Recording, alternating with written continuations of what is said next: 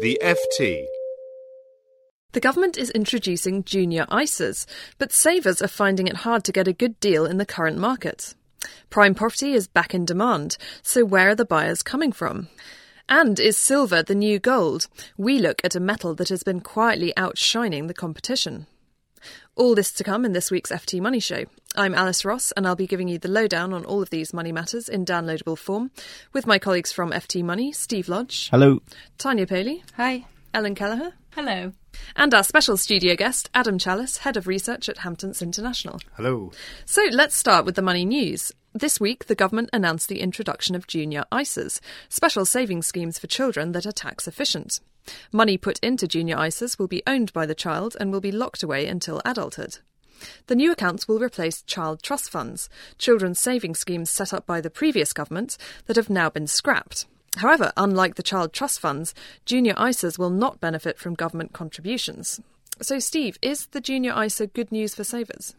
Well, Alice, I suppose it piggybacks on what has been one of the most successful savings schemes of decades, really, the ISA. So, um, so in that sense, it's good, but we don't have a huge amount of detail yet. We do know that the child will own the money, that it's aimed at parents being able to put money into into a tax efficient environment for the child, and the child won't be able to get the money till adulthood.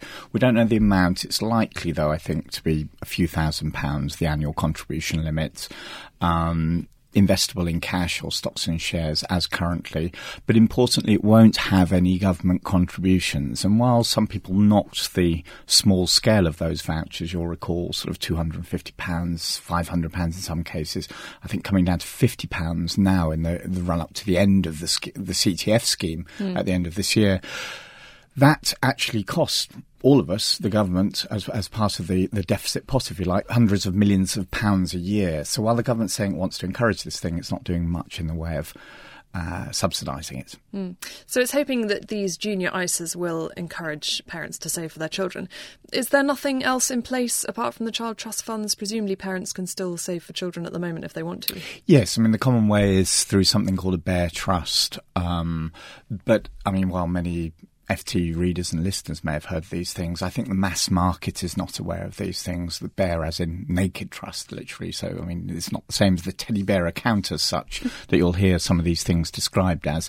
But so, so there are complications around it. But essentially, it's a structure that enables the child to be the beneficiary of the money, but the parents to control it, which obviously is a key issue here. That one of the criticisms, of course, of the CTF scheme was that uh, the child would suddenly get to uh, adulthood or young adulthood and suddenly be able to blow all the cash. The uh, the underlying thinking behind the scheme, of course, is to set the child up for life, possibly to help them uh, pay for their tertiary education, university education, or at least sort of set them on the road when they start work.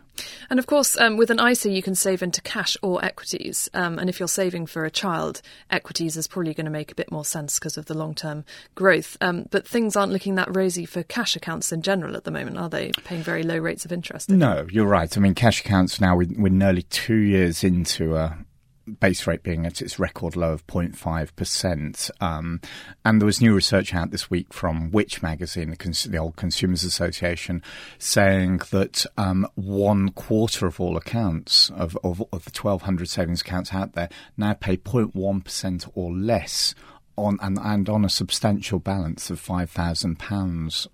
So and half of all accounts pay 0.5% or less. So there are a hell of a lot of accounts out there that aren't paying very much at all.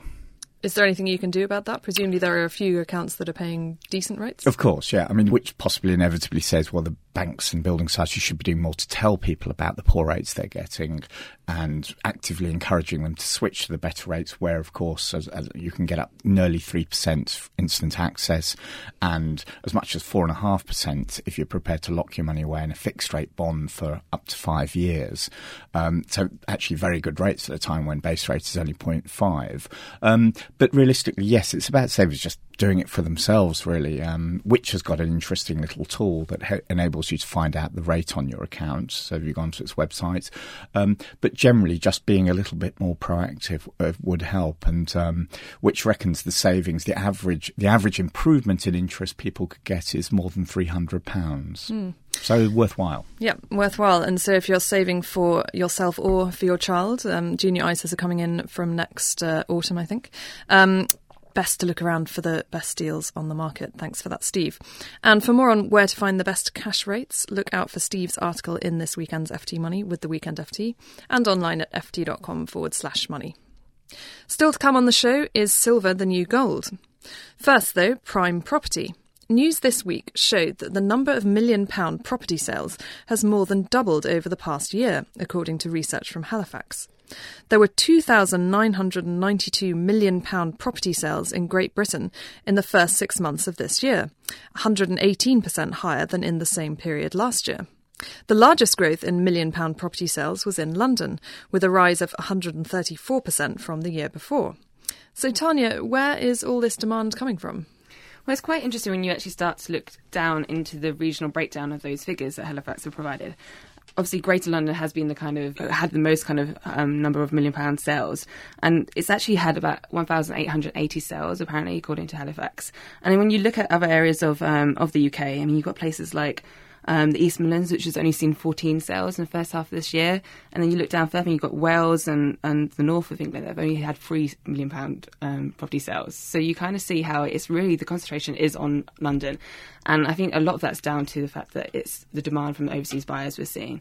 Um, I've got Adam, Adam here. Um, is that something you guys have seen across um, your agency in Hamptons? I mean, is it the overbuyers demand driving it? Y- yes, very much so. Um, the the international buyer profile has has really um, really become quite quite a strong prevalent part of the market, um, in particular since uh, since the downturn, uh, where when when the pound sterling began to devalue, that created a, a real opportunity for international buyers to to access uh, the top properties, the the prime properties in in London and across the south.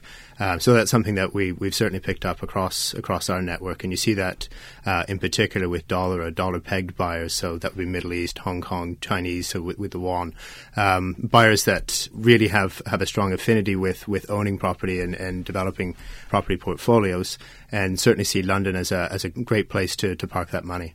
And a lot of agents have been saying that it tends to be the top end of the market that they're particularly looking at. So properties over 10 million uh, pounds, for, for, example. Um, well, I think it, it, certainly it certainly varies quite a bit. You we see quite a bit of demand from um, buyers that are looking to uh, perhaps uh, put put down um, put down property on behalf of their children who are coming here for for school. Uh, so as a part of uh, part of that plan, there's there's certainly investment demand, which is straight out for perhaps lower value properties, but in um, in bulk purchases or in multiples. Um, we see quite a bit of that as well from international buyers. But uh, at the top end, um, it it very very much is an international uh, market, and I think uh, our, our current research suggests that it's somewhere about 80 90 percent of, of, buyers at the very top end of the market, which um, which are accessing uh, which are accessing prime property. Steve, um, Adam, how fussy are these international buyers? Because I've got a I've got a nice property, but it's somewhat shambolic. As you won't be surprised, you won't be surprised to hear. So, I mean, do they get fussy about things like mixer taps? One often hears that Americans are particularly fussy about the bathrooms and so on, and think we live like. To be know. perfectly honest, Steve, at, at this level of uh, at the, the very top end, a million plus home, um, people are looking particularly um, Chinese, Russian buyers looking uh, towards new build property and very high quality new build property um, as as a way of, of really uh, parking the money, and, and, that's something they're very uh, comfortable with. You would find continental buyers are typically more um, uh, have a strong affinity towards uh, historic properties and uh, a bit more character.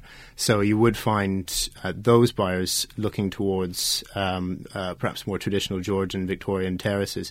Nonetheless, the modern standards uh, all have to be fully fully kitted out there isn't really uh, an opportunity for the, the, the, same same volume of money going towards uh, renovation in that sense. I think uh, certainly international buyers are looking to to have fully kitted out uh, and finished and ready to go top quality properties. And what, what's the outlook for um, the kind of you know properties over one million um, plus? I mean, are we going to see that demand continue?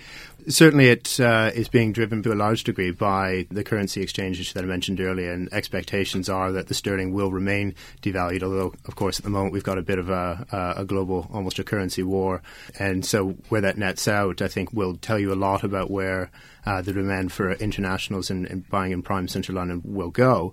Having said that, we certainly believe the fundamentals of uh, of London are robust as an economy. Uh, we've seen strong indication that uh, where the price is right, uh, certainly buyers are, are still very active in the market. Uh, in particular, we've seen a small surge, if you like, in very, very high value country home properties.